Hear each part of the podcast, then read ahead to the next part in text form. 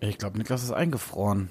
Ich, ich, ich, hab auch, ich, ich, ich gucke ihn an, so, so ein bisschen, so, so, so, ein bisschen verliebt, so ein bisschen verwirrt. Doch bisschen, nicht, oh Gott. Äh, ein bisschen skeptisch, aber ähm, ich dachte auch ja. so, mach, ja. macht er jetzt? Soll, soll ich mal die Abmoderation machen? Ich fühle mich unwohl damit.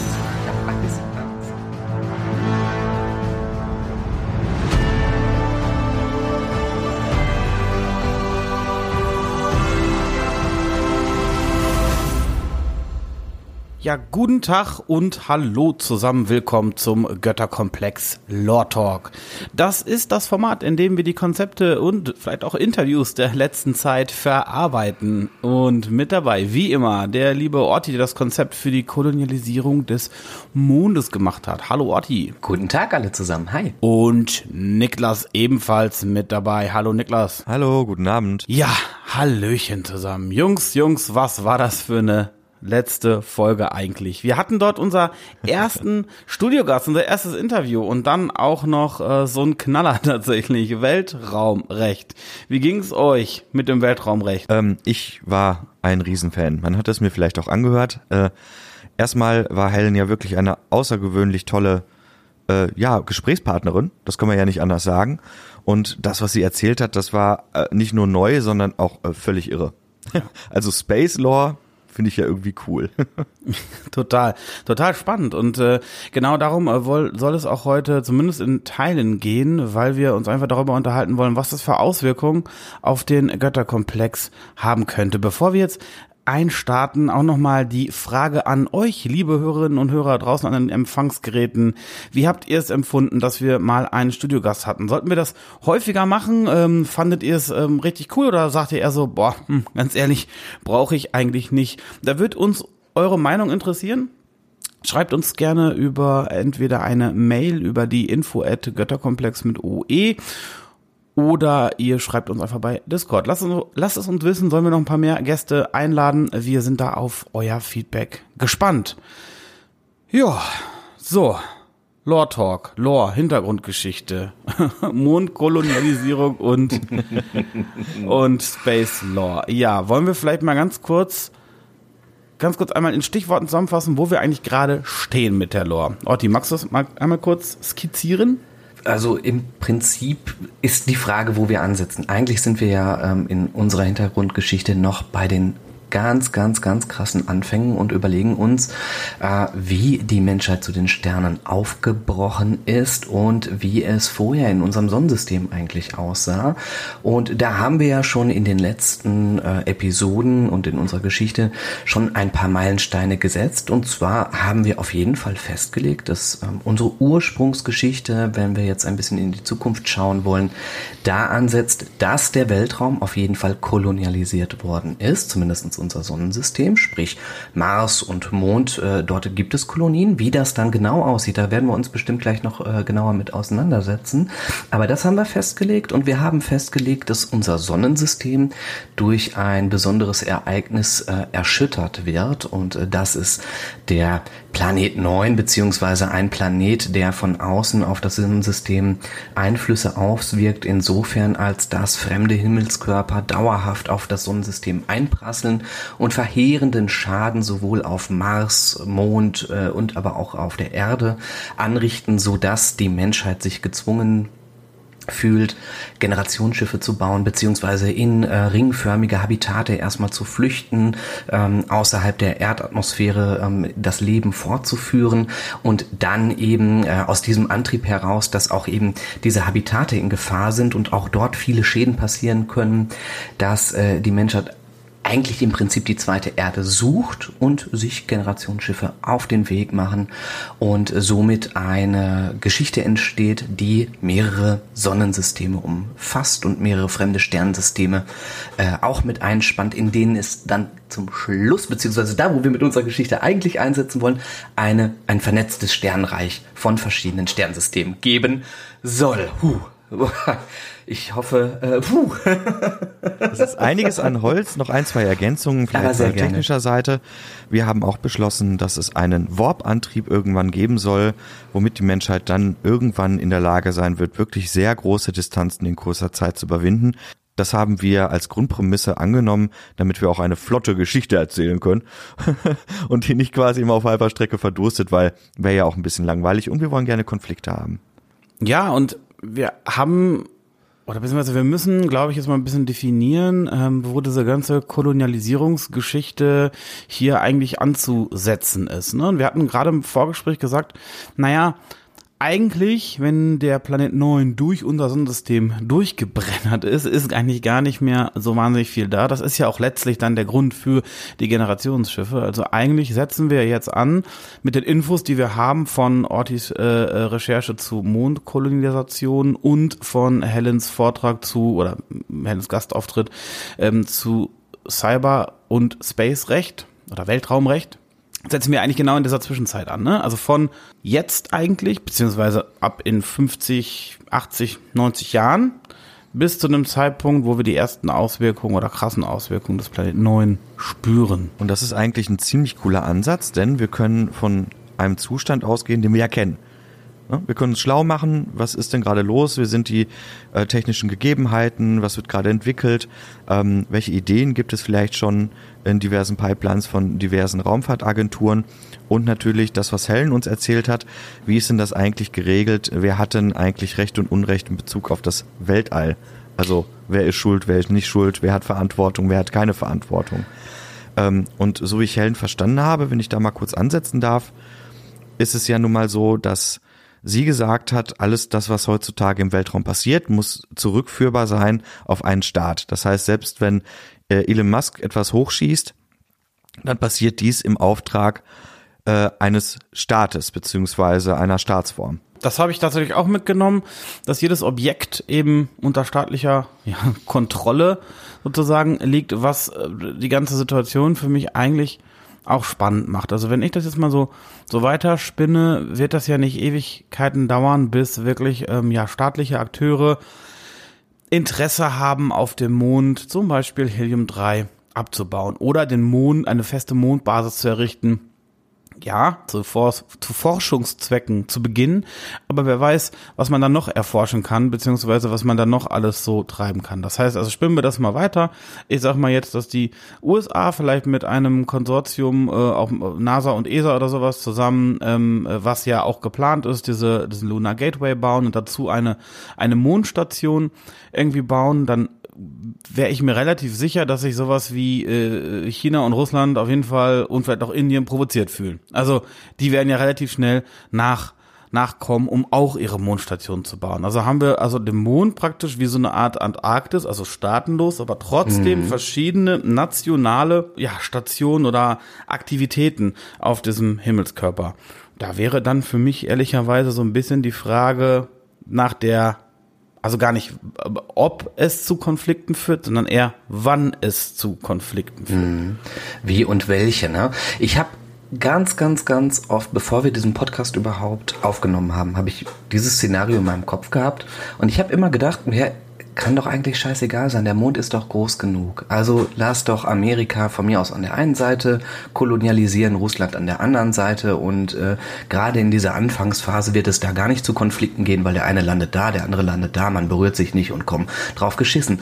Jetzt ist mir aber in der Recherche viel klarer geworden, dass äh, man eben in diesen Territorien durchaus denken muss, weil der Mond ja nur an speziellen Stellen so attraktiv ist. Ich hatte ja den Shackleton-Krater da vorgestellt, der die besondere Eigenschaft hat, dass dort sowohl ähm, äh, man Helium-3 äh, vorfinden könnte, Wasser und ausreichend Sonnenlicht. Und gerade eben solche kleinen Punkte, äh, die wird es auf dem Mond nicht überall geben. Das heißt also, es gibt da schon eine schmale Grenze, ne? diese, diese Berge Des ewigen Lichts, wo man sagt, dort möchte man hin. Und äh, dadurch wird diese Vorstellung, ja, der Mond ist riesengroß, viel, viel kleiner und der territoriale ähm, Anreiz, äh, nur bestimmte Punkte zuerst zu haben, weil sie halt eben am griffigsten sind, äh, der wird, äh, der, der bekommt eine besondere Bedeutung. Und das ist mir erst jetzt eigentlich äh, durch die Recherche klar geworden und durch Helens Talk ist mir dann nochmal klar geworden, ah ja, diese Ansprüche und wie das genau geregelt wird, wird erst dann relevant, wenn sie dort sind. Und ob es dann eine friedvolle Einigung gibt, ähm, das äh, haben wir ja nun wirklich auch, ähm, das war ja auch das Besondere der letzten Folge, dass wir da so ein bisschen politisch auch wurden und das auch mal klar in Frage gestellt haben. Inwieweit wird man da Handshake-mäßig sagen, ja gut, dann nehmt ihr die ein Viertel von dem Krater, wir nehmen ein Viertel von dem Krater und das wird schon fröhlich äh, äh, ablaufen. Und ich setze mich dafür zumindest ganz klar ein im Sinne des Storytellings, ähm, dass wir da die ersten Konflikte ansetzen. Jo, und ähm, da bin ich total bei dir. Das wird eine spannende Sache. Ähm, zumal, wenn, wenn ich jetzt mal den, den Vergleich ziehe zu den Geschichten, die hier auf der Erde passieren, kann man da auch richtig coole Spionagegeschichten erzählen. Jo. Denn wenn man jetzt mal ausgeht, dass es nun mal Privatunternehmen sind, halbstaatliche Unternehmen, die die Technik entwickeln, die benötigt wird, um auf dem Mond zu schürfen, beziehungsweise dort äh, irgendein gewinnbringendes Unternehmen ansässig zu machen, dann dürfte auch klar sein, dass diese Unternehmen ja auch in irgendeiner Form kaufbar sind. Das heißt, wenn ich jetzt ein Unternehmen beispielsweise aus Italien habe, die haben jetzt irgendwie einen ganz tollen Laser entwickelt, ähm, um, keine Ahnung, irgendwelches, irgendwas aus dem Mondstein halt herauszuwaschen, wie auch immer, dann werden die ja für die Person arbeiten, die äh, möglicherweise am meisten bezahlt, es sei denn, sie verorten sich und identifizieren sich mit ihrem Territorium, nämlich Europa. Aber wer sagt denn, dass das so ist? Weil so ein Unternehmen kann ja auch unterwandert werden. Ne? Total. Also das, das, das finde ich halt ganz geil. Also ich, ich stelle mir da so einen so einen kalten Krieg auf dem Mond vor. Mhm, ne? Dass man dort äh, schaut, okay, äh, eigentlich ist alles klar und nach außen hin Handshake, alles ist toll. Und dann deckt man vielleicht eine ganz, äh, ganz irre Verschwörung auf äh, mit der Einführung des neuen Superlasers äh, Steineklopper 318. Der Steineklopper 318. Müsste klar werden, das wird eine Katastrophe und dann kommt raus und also, ne, also ich spinne jetzt rum. Aber ähm, doch, das, das äh, stelle ich mir sehr spannend vor und hat definitiv Konfliktpotenzial, der dann wieder eine Rückwirkung hat oder hätte auf das, was auf der Erde passiert. Ich könnte mir zum Beispiel auch äh, vorstellen, dass äh, deine oder die von dir skizzierten Spionage, Spionagegeschichten sozusagen letztlich darin münden, dass wir wirklich den ersten bewaffneten Konflikt außerhalb der Erde führen. Also einen staatlich getriebenen Konflikt, ein, ein, ein Krieg ähm, den wir außerhalb der Erde führen. Und den, da kann ich mir auch tatsächlich vorstellen, ähm, dass so ein äh, Konflikt regional begrenzt bleibt. Also wirklich auf einem, auf einem, auf diesem Mond oder auf dem Krater wirklich äh, regional begrenzt ist. Total spannender Aspekt. Und äh, da ist mir gleich eingefallen, auch äh, das, was ja auch Helen mit äh, reingebracht hat. Dieser bewaffnete Konflikt könnte ja auch ähm, naja, auch in Cyberattacken stattfinden, ähm, weil ich ja auch, ähm, ja, also zumindest im, im, in meinem Kopf und auch durch die Recherche ähm, noch mehr herausstellen konnte, dass vieles eben digital abläuft und über KI.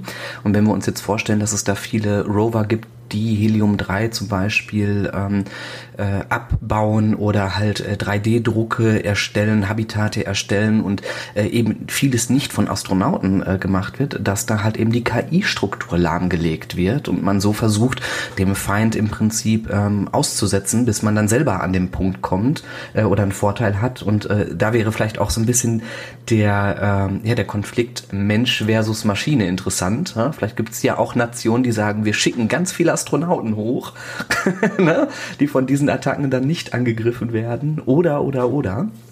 Ähm, aber da wird spannend. Ich habe da sofort so eine Kurzgeschichte im Kopf. Ähm, ich glaube, das hat es als Film schon mal in den 80ern irgendwo gegeben und ich, ich rede jetzt nicht von Terminator. Ähm, und zwar, dass man hat äh, so einen Außenposten, die kämpfen äh, gegen, gegen Drohnen, also gegen Maschinen de facto, wo die wissen, aha, die sind jetzt zum Beispiel von den Chinesen oder von den, ne, oder eine russische Stellung und die denken, okay, das sind die Europäer, die haben da ihre Kampfdruiden rumstehen, ihre Kampfroboter und äh, die, die ballern auf uns, wir kämpfen gegen die und hinterher stellt sich raus, nee, da haben die Europäer gar nichts mit zu tun. Das Ding arbeitet autark. Mhm. Ne? Und die Europäer sind schon lange tot. Wie wird es denn weitergehen? Also wir haben jetzt den Mond, sagen wir mal, aufgeteilt unter den mächtigsten, also ob wir jetzt einen Konflikt haben oder nicht Konflikt wenn der Konflikt ausgestanden ist, gibt es ja eine Situation und auf dem Mond bleiben die, die, die mächtigsten staatlichen Akteure sozusagen bestehen, denke ich mir. Ähm, dann steht ja irgendwann auch der, der Mars an. Ähm, wird das einfach genau nach dem Mondschema laufen? Also würden da erste, sagen wir mal, Forschungs, bemannte Forschungsreisen hin stattfinden und nach und nach kommen dann so die ersten Infrastrukturen da würde ich direkt sagen, dass man das schon analog so sehen kann ähm, zu den Konzepten, die ähm, bei der Mondkolonisation angewendet werden. Also zumindestens die Schritte Exploration, ähm, die werden ungefähr ähnlich ablaufen und dass man dann sich geeignete Stellen aussucht und dass man in ähnlicher Weise, ich meine, ne, der Mars ist ja eben von seiner Atmosphäre und von seiner Umgebung auch eher lebensfeindlich. Das heißt, man wird ähnliche Strukturen bauen, denke ich, die werden technisch weiterentwickelt sein, aber ähm, ich sage mal, das ähm, grobe Konzept, dass man sich entweder eintunnelt oder dass man ähm, den Marsboden benutzt, um sich äh, zu schützen, beziehungsweise halt auch wieder in Leichtbauweise Habitate dort ähm, äh, aufbaut, das stelle ich mir zumindestens auch da wieder in dieser ersten Phase relativ ähnlich vor. Da ist dann eben auch wieder die Frage, wie viel Macht ähm, bringt uns der Mars, welche Ressourcen sind dort, welche Interessenslagen sind da vertreten und ähm, ja, was, was bringt sozusagen in dem äh, politischen Ränkespiel äh, der Mars, welche Bedeutung hat er? Auch der Mars könnte ja eine Zwischenstation zu den äußeren Planeten beziehungsweise zum Asteroidengürtel sein. Und mhm. da ich dort recht viel an Bodenschätzen vermute, hätte man dort auch wieder äh, einen Grund zu siedeln und das auch wieder als Zwischenstation zu nehmen. Abgesehen davon wissen wir ja gar nicht, was auf dem Mars los ist. Das heißt, Stand jetzt können wir immer noch rumspinnen und behaupten, auf dem Mars hat man ganz besondere Mineralien gefunden, ähm, die es auf der Erde vielleicht nicht allzu häufig gibt, die aber benötigt werden. Ich finde das tatsächlich auch spannend, wenn man den Mars von Anfang an eine sehr machtvolle Position gibt. Und äh, Niklas, ich finde deinen Ansatz da echt äh, äh, sehr, sehr spannend, dass der Mars wirklich ja auf der auf dem Zwischenweg zum Gürtel mhm. liegt. Das heißt, der Mars wäre vielleicht sogar die erste Station, wo halt ganz viele Ressourcen ankommen. Und der Mars hat vielleicht auch die Möglichkeiten, weil eben viele Ingenieure, auch Umweltingenieure und so weiter da vor Ort sind, diese Rohstoffe eben zu veredeln, beziehungsweise auch ganze Produktionsketten aufgrund der etwas niedrigeren Schwerkraft als auf der Erde da irgendwie sinnvoll ähm, aufzubauen und dann im Prinzip nur noch fertige Produkte vom Mars Richtung Erde ähm, äh, ja gehandelt werden. Ja, was ähm, dort halt auch noch ist, es muss uns klar sein, Terraforming auf dem Mars können wir, glaube ich, knicken. Jo. Die Schwerkraft ist einfach zu gering, die Atmosphäre bleibt nicht da, wo sie ist. Äh, da können wir terraformen, wie wir wollen. Ähm, es sei denn, wir schaffen es, die Atmosphäre so schwer zu machen, äh, dass das passt. Das wird aber zu, äh, ich glaube, in ein, zwei Generationen nicht stattfinden. Das heißt, auch hier werden wir es wieder mit Habitaten zu tun haben, die Orti erwähnt hat. Vielleicht Tunnelsysteme, ein Tunnelkrieg, who knows? Aber es gibt mehr als es gibt mehr als genug Gründe zu sagen, da gibt es auch Konfliktpotenzial. Ähm, mir kam gerade noch ein anderer Gedanke. Wenn ich jetzt mal so an die Urgeschichten zurückdenke, die wir uns mal ausgesponnen haben vor ganz vielen, vielen, vielen Jahren, ähm, bin ich mal irgendwo so an den Punkt gekommen, im Gespräch mit meiner Mutter, das weiß ich noch. ähm, ja, sie ist Lateinlehrerin gewesen und wir haben uns ein bisschen über das Römische Reich unterhalten und ähm, was halt immer wieder auftaucht in den Geschichten, das war dann irgendwann mal Thema bei uns, war, dass ähm, wenn irgendwo ein, äh, eine, eine Exklave, Enklave entsteht und die mal größer und mächtiger wird, dann wird sie sich womöglich irgendwann loseisen. Ne? Das heißt, wenn sie, mhm. wenn sie genug Selbstbewusstsein hat, das ist das gewesen, wovor die Römer am meisten Schiss hatten. Ne? Deswegen hat man auch immer zugesehen, dass man halt die äh, Kultur, die dort war, auch in die eigene mit eingegliedert hat, damit alle irgendwie happy waren. Ähm, wenn eine wenn ein Bereich, eine Kolonie sich mächtig fühlt, dann wird sie dann auch irgendwann nach Unabhängigkeit streben, mhm. weil die Machthaber sind ja nicht zu sehen. Ja, also ich könnte mir auch eine Geschichte vorstellen, ähm, so eine Art Unabhängigkeitskrieg des Marses gegen äh, die Erde beziehungsweise die einzelnen Staaten, die auf der anderen Seite sind und dort noch territoriale Ansprüche auf dem Mars haben. Das Mars nämlich vielleicht sogar äh, die erste, ähm, sagen wir mal, lokale Macht ist, die aber so eine Power kriegen könnte, ähm, äh, wo praktisch kein Nationalstaat auf der Erde mehr gegen anstinken kann, weil du letztlich ja irgendwie so einen gesamten Kolonieverbund, wenn die sich zusammenschließen, haben sie, also, okay, anders. Jeder Kolo äh, jede Kolonie, die auf dem Mars existiert, haben wir ja eben gelernt, ähm, ist, ist ja so, oder gehört einem Staat zunächst mal, oder ist zumindest staatlich autorisiert. Und jetzt drehen wir das Rad mal weiter, der Mars wird immer mächtiger, diese Kolonien werden irgendwo auch immer mächtiger und diese Kolonien verbünden sich tatsächlich oder vielleicht sogar äh, werden vereinigt unter der, weiß ich nicht, Mars-Union oder whatever. Auf einmal hast du so ein mächtiges Konstrukt, weil du bist wirtschaftlich erstmal ziemlich mächtig, also wir setzen das immer voraus, dass, dass, mhm. dass das eine große Produktionsanlage ist. Du bist deswegen auch so mächtig, weil du ein Verbund bist, der aus Kolonien besteht, die wiederum an Staaten hängen. Das heißt auch da nochmal Thema Spionage und äh, Technologietransfer und so. Also selbst wenn, wenn die russische Station mit der amerikanischen Station sagt, ey yo, ist doch alles egal, die sind so weit weg, wir, wir, wir sind jetzt halt hier der Mars und dann, und dann tauschen die mal Technik und gucken mal so, hey, was sind denn eure, eure Prämissen? Das heißt also, da werden die Staaten selber auch noch auch noch ähm, verraten. Und ähm, vielleicht führt das dann tatsächlich, jetzt sehr klischeehaft, aber zu so einer, zu so einer Konfrontation irgendwie UN versus Vereinigte Marskolonien oder sowas. Ja. Und warum auch nicht, ähm, wenn man sich jetzt mal vorstellen könnte, dass der Mars als Zwischenstation für den Gürtel dient, haben die dort sehr viele Reichtümer. Jetzt spinne ich mal ein bisschen und sage, auf dem Mars werden auch Warpbomben entwickelt. Und weil dort nicht so viel kaputt gehen kann, werden die auch gerne dort getestet um dann vielleicht dann auch äh, für den Abbau von äh, seltenen äh, Mineralien und Steinen und Metallen halt genutzt. Äh, das heißt, der Mars ist bis an die Zähne bewaffnet. Was die Sonne jedoch hat, ist die Nähe, äh, was die Erde jedoch hat, ist die Nähe zur Sonne und hat den Mond noch. Das heißt Nachschublinien, die sie kontrolliert.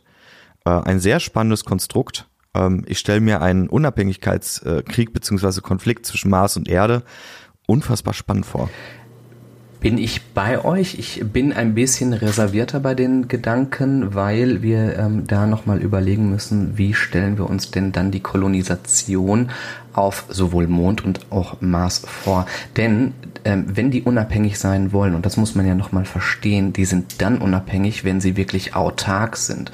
Mhm, und genau. ähm, also eine Autarkie äh, kann ich nicht erreichen, dadurch, dass ich jetzt ähm, einen Zwischenpunkt ähm, im Gürtel bin und dass ich zum Beispiel sehr, sehr reich bin. Das ist schön und gut, aber ich muss eine Infrastruktur haben, die so gut funktioniert, dass äh, eine Gesellschaft dort äh, erblühen kann, dass sie sich selbst versorgen kann, dass sie komplett unabhängig von Nachschublinien ist. Und das macht für mich jetzt diese Zeitspanne nochmal ungleich größer. Und die Frage allgemein, wie groß ist denn eine Kolonie auf dem Mond oder auf dem Mars? Denn jetzt haben wir gerade eben so über eine kleine Einheit gesprochen wie den Shackleton-Krater. Sagen wir, das ist eine Kolonie von in 100 Jahren von 300 Menschen. So, die können schlecht aus meiner Sicht einen Krieg anzetteln. Ähm, auf dem Mars haben wir vielleicht 500 Leute. Oder wie entwickelt sich denn eigentlich diese Größe, diese, diese Struktur? Welche Stationen sind da? Also ich finde es total spannend zum Beispiel zu sagen, hey, da werden die Warp-Bomben oder diese, diese Verzerrungstechnologie, die wird dort entwickelt, macht für mich total Sinn und das ist auch eine total gute Machtinstanz, um zu sagen, ey, wir haben hier dieses Monopol oder wir haben das bei uns. Aber ähm, diese, diese anderen Fragen, die müssen geklärt werden, weil ähm, ja, ansonsten kann das nicht funktionieren. Die glaube ich, kann ich aber beantworten. Also äh, genau mhm. das, ich sehe beim Mond nicht, äh, nicht die absolute Unabhängigkeit. Ich halte den Mond für zu klein und äh, für noch das Interesse ist einfach, also der, auch zu nah an der Erde. Das heißt, äh, da, da sind zu schnell ordnende Kräfte, auch Militär, wie auch immer man sich das, das vorstellt. Also das früher, sagen wir mal, Space-Militär. Das ist, glaube ich, zu schnell äh, vor Ort. Und deswegen äh, eine vollständige Autarkie fällt mir auch schwer, auf dem Mond zu konstruieren. Was ich mir aber vorstellen könnte, ist, dass ähm, wenn man wirklich den extrem wirtschaftlichen Vorteil bedenkt, den es haben würde, äh, auf der Hälfte der Strecke ähm, alle Rohmaterialien, also auf der Hälfte der Strecke äh, Gürtel, Erde, ähm, da eben alle Rohmaterialien zu verhütten und direkt auch schon zu verarbeiten. Vielleicht sind da hochspezialisierte ähm, Arbeits Facharbeitskräfte, die eben diese Gegenstände und diese Wertschöpfung da eben ähm, herstellen können. Und dann kann ich mir auch vorstellen, dass sie sich eben auch infrastrukturelle Geräte bauen können. Ja, ich habe vielleicht auch noch einen Ansatz, der ähm, der Kultur helfen könnte, größer zu werden. Was ist denn, wenn wir sagen, wir haben ja gesagt, irgendwann kommen die Ereignisse von Planet 9, also die Erde bzw. unser Sonnensystem wird von Einschlägen von fremden Himmelskörpern ähm, bedroht. Und sagen wir mal, der erste passiert auf dem auf der Erde. Und zwar verheerend, so dass die Menschheit wirklich merkt, okay, äh, die Erde ist wirklich krass in Gefahr. Und wir haben ja auch über die privaten Raumfahrtunternehmen gesprochen. Und sagen wir vielleicht mal, diese ganze Infrastruktur ist privatisiert. Die ganzen Raketen, die ganzen Flüge sind privatisiert. Und äh, jetzt gibt es diesen Privatier, der sagt, okay, ähm, wir bieten gewissen ausgewählten Menschengruppen, die wir auswählen, dann eine Zuflucht auf dem Mars an und bauen dort Habitate, weil das können wir schon. Also die Technik haben wir ja schon. Das ist vielleicht, bisher sind es nur 500 Mann gewesen oder wie auch immer. Ne? Das ist eher Industrie. Ähm, aber wir sind schon so weit, dass man gut dort leben kann und wir haben genügend Erkenntnisse. Und ähm, dann werden, ja, wird sozusagen selektiert. Äh, wer auf dem Mars kommen kann und dann werden auch die Interessenslagen selektiert von Privatunternehmen und äh, was weiß ich, führenden Politikern auf der Erde, die sich aber eine neue Struktur wünschen oder so etwas in, in, in, in dieser Richtung. Bezug auf das, was Orti gerade gesagt hat, bin ich bei dir, weil du hast eine ganz wichtige Sache festgestellt. Wir brauchen auf jeden Fall Pull-Faktoren, mhm. die dafür sorgen, dass die Menschen auf den Mars gehen und dort auch leben wollen. Wenn ich jetzt mal an unsere Geschichte denke, dann gab es immer wieder Momente, in denen Menschen, vielleicht auch vor lauter Verzweiflung, das Heil in einer fremden Welt gesucht haben ohne zu wissen, was sie dort erwartet. Ohne wirklich zu ahnen, was, was geht denn dort eigentlich. Und äh, ich könnte mir so eine Story, so eine ähnliche Story auch für den Mars vorstellen. Wir haben ja nun mal das Problem, dass wir immer mehr Menschen werden. Wie es mit der Versorgung aussieht, das weiß ich nicht. Wenn wir jetzt mal annehmen, wir reden über einen sehr, sehr großen Zeitraum, also von jetzt an vielleicht 500 Jahre, dann könnte man sich schon vorstellen, dass der Mars ausreichend besiedelt wäre, um einen entsprechenden Unabhängigkeitskonflikt zu starten beziehungsweise dass dieser sich aufbauen kann über so eine lange Zeit. Ja, voll. Also das zum einen kann ich mir vorstellen. Ich kann mir äh, daneben aber auch zum Beispiel den Faktor vorstellen. Also nehmen wir uns mal die Volksrepublik China. Die Volksrepublik China stellt jetzt fest, dass auf dem Mars ganz besondere, sagen wir, Halbleiterplatinen hergestellt werden, auf, äh, wegen eben der Rohstoffe im Gürtel. Aber nicht, das ist nicht das Einzige. Und der zweite Faktor ist die geringere Schwerkraft des Marses. Also du, du, du, du brauchst eine gewisse Schwerkraft, zum Beispiel, ich spinne jetzt rum, aber um diese Platinen Platinen vernünftig zusammensetzen zu können. Das heißt, der Mars mhm. ist, ist ideal. Und ähm, du brauchst auch eine Menge, meinetwegen gut ausgebildeter Arbeiter, aber es müssen auch schon, es müssen auch schon einige sein, Verwaltungspersonal und was das alles so mit sich zieht. Ich glaube nicht, dass der Staat China zum Beispiel nur mit der Augen mit dem Augenlid zucken würde, da einfach zu sagen, okay, 3000 Leute, 5000, 10.000 Leute, die ähm, äh, siedle ich jetzt zwangs, äh, zwangs, zwangsweise um mhm. auf dem mhm. Mars und baue mir da halt eben eine Stadt. So, damit ich meine Arbeiter habe, die mein Land mit dem benötigten, ich sag mal Platinen oder mit dem Werkstoff XY versorgen können. Und ähm, nebst halt vielleicht einem kapitalistischen Anreiz, den vielleicht dann irgendwie äh, Europa oder USA haben, also dass diese Jobs wahnsinnig gut bezahlt sind als Beispiel. Ähm, dazu kommt der Faktor meiner Meinung nach, wenn es dann wirklich gelingt nach einer gewissen Zeit und ich brauche auch da gefühlt keine 100 Jahre, wenn ich mir vorstelle, dass ähm, dass wir aktuell 1923 haben, wenn ich von jetzt zurückrechne, da ist auch eine ganze Menge noch nicht passiert, was wir ähm, was in 100 Jahren passiert ist, auch an Vertreibung, an Umsiedlung, an an an, an Umstrukturierung, an also ich glaube schon, dass das innerhalb von 100, 110, 115 Jahren irgendwie abzubilden ist. Dann brauchen wir aber definierte Quantensprünge in der Medizin, in der äh, generell in der Wissenschaft, in der Philosophie äh, und in den Kulturen. Also neue Ideen bezüglich Staatsform, neue Möglichkeiten der Identifikation, neue Möglichkeiten der Wertschöpfung und so weiter. Das sind ja genau die Dinge gewesen, die im letzten Jahrhundert äh, für diese Sprünge gesorgt haben, die uns dahin geschossen haben, wo wir nun mal sind. Und das heißt, wir brauchen äh, neue Innovation, äh, neue Innovation war doppelt gemoppelt. Wir brauchen also ganz neue Faktoren, wie ich finde das Beispiel von Philipp gerade sehr spannend. Dieses, es gibt bestimmte Prozesse, die nur bei geringer Schwerkraft zum Beispiel entstehen können oder durchgeführt werden können, könnte ein Faktor sein. Der nächste Faktor könnte sein, dass man ähm, sich darauf geeinigt hat, dass das ähm, Abbauen von Mineralien mittels Warpbomben äh, nur dort stattfinden darf und getestet werden darf und so weiter und so weiter, dann haben wir diese Faktoren. Wenn ich mir jetzt mal die Geschichte der USA nehme und die Geschichte der südamerikanischen Staaten, dann dürfte uns auch klar sein, dieser Unabhängigkeitskrieg, der muss nicht zwingend lange dauern. Äh, weil wenn man nämlich die krasse Abhängigkeit voneinander merkt und Europa hat irgendwann die Abhängigkeit von den USA gemerkt und andersrum, beziehungsweise die Kolonialmächte, dann ist davon auszugehen, dass man sich recht schnell einigt und zuseht, dass diese zwei Staaten koexistieren können. Ähm, ich möchte noch mal kurz Bezug nehmen auf das, was Orti gerade erzählt hat mit den mit diesem Milliardär zum Beispiel, ne, mit diesem Privatunternehmer, der gesagt hat, okay, jetzt sind wir an dem Punkt Null, an der Stunde Null angekommen. Der Planet 9, äh, beziehungsweise dieser unbekannte Planet stößt äh, auf der Akkretionsscheibe in unser Planetensystem und macht alles kaputt. Äh, Finde ich zum Beispiel cool anzunehmen, dass es Privatanbieter gibt, die die Reise zwischen Mars und Erde mittels eben dieser riesigen Schiffe, über die wir uns ja schon mal unterhalten haben, halt stattfinden lässt und die einfach nur noch umgerüstet werden. Mhm. Für eben diese ja, extrasolaren Exploration. Die dann zu Generationsschiffen werden, ne? Dass mhm, man, genau, dass man irgendwie sagt, dass quasi der, der, also sag ich mal, äh, alles, was sich bewegt und transportiert wird, wird über ein privates Raumfahrtunternehmen äh, gesteuert, das irgendwann natürlich eine unfassbare Macht hat, ein unfassbarer Dienstleister ist äh, und äh, dass dann halt irgendwann Entscheidungsgewalten auch entstehen und sagen, dich transportiere ich nicht, dich aber schon und wir kennen uns in der Raumfahrttechnik so gut aus und entwickeln uns auch weiter und haben eigene Forschungsstationen, die äh, dann vielleicht dann auch staatlich unabhängig sind. Da müsste man wieder im Weltraumrecht auch nochmal die Schraube anziehen. Ne? Da haben wir gerade so einen großen Sprung gemacht. Ne? Wir haben jetzt den Mond relativ schnell verlassen, bin ich auch d'accord.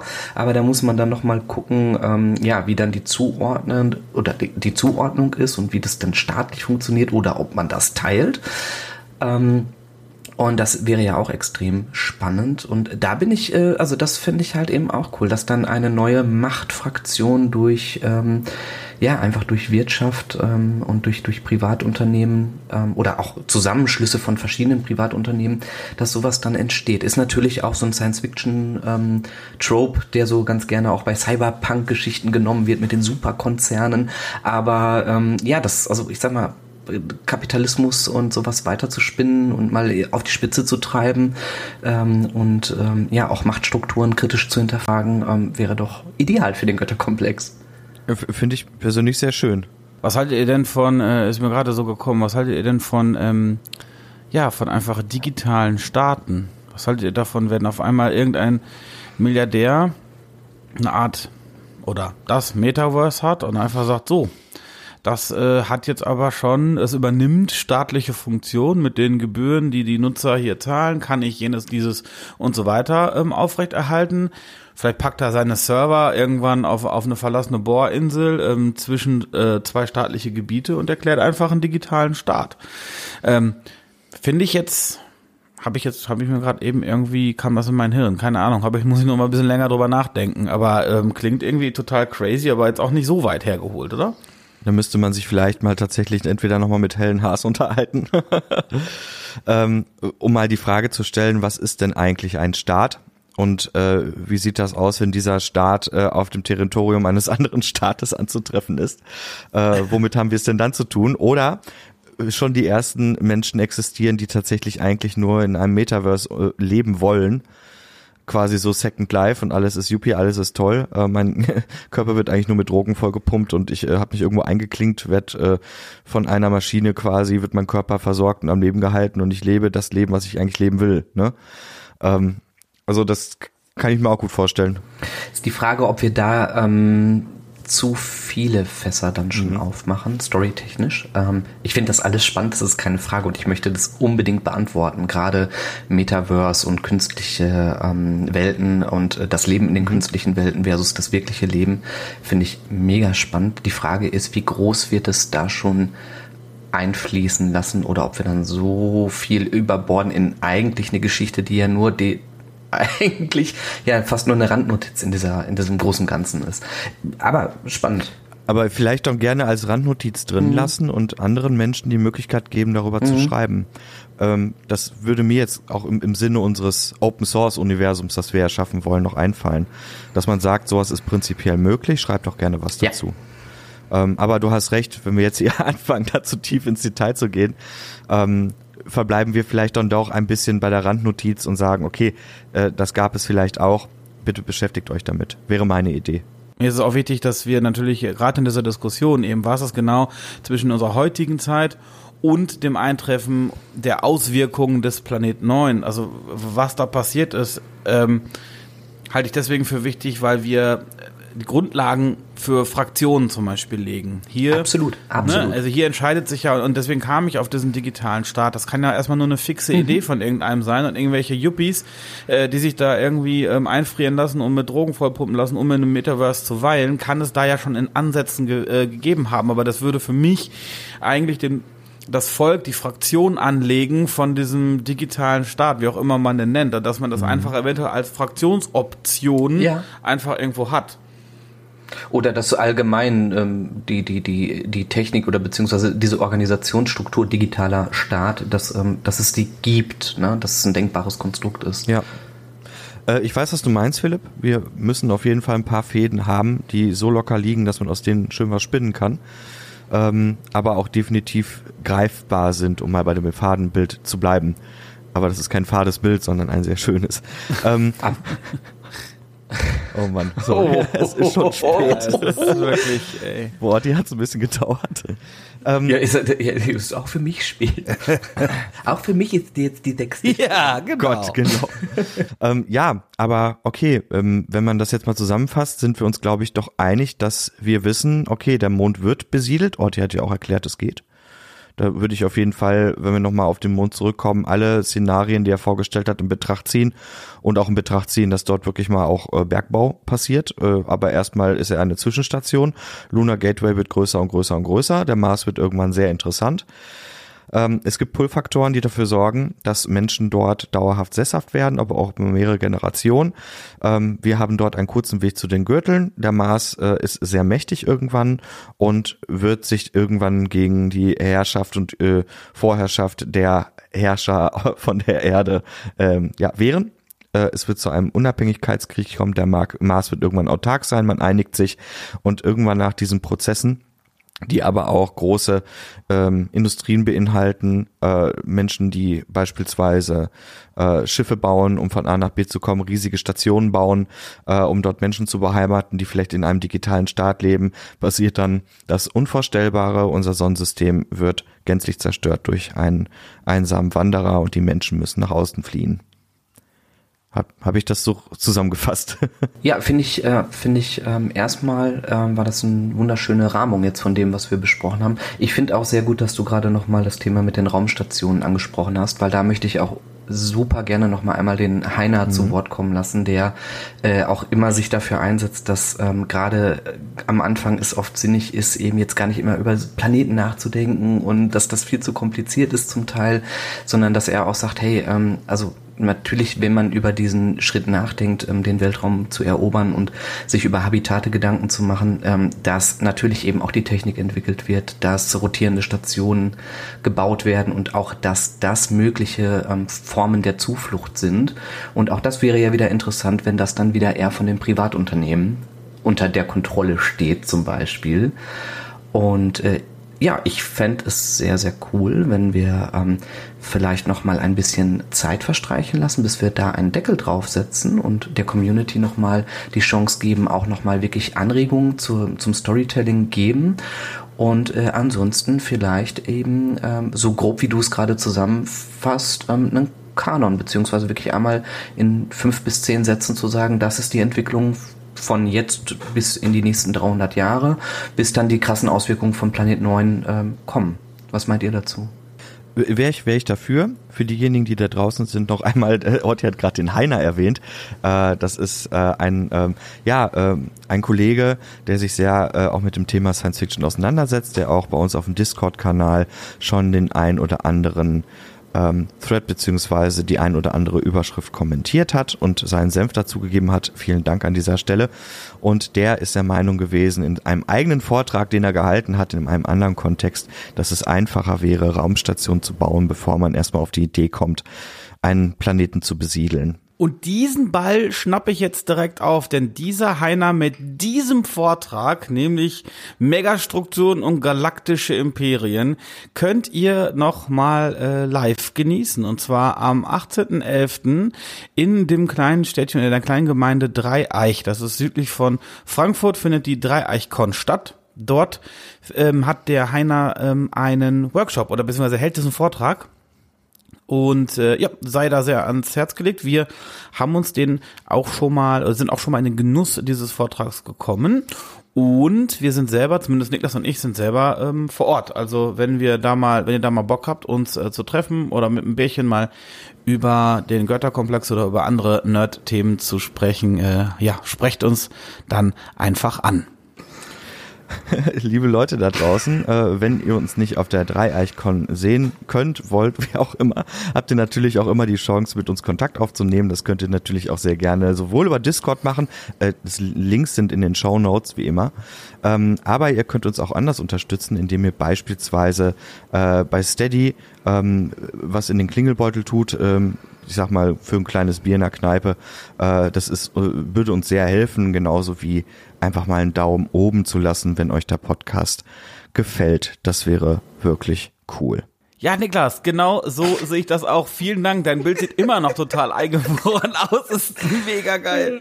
Nee, sehr schön. Also der zweite Versuch ähm, in dieser Abmoderation. Liebe Freunde, liebe Menschen da draußen vor den Empfangsgeräten.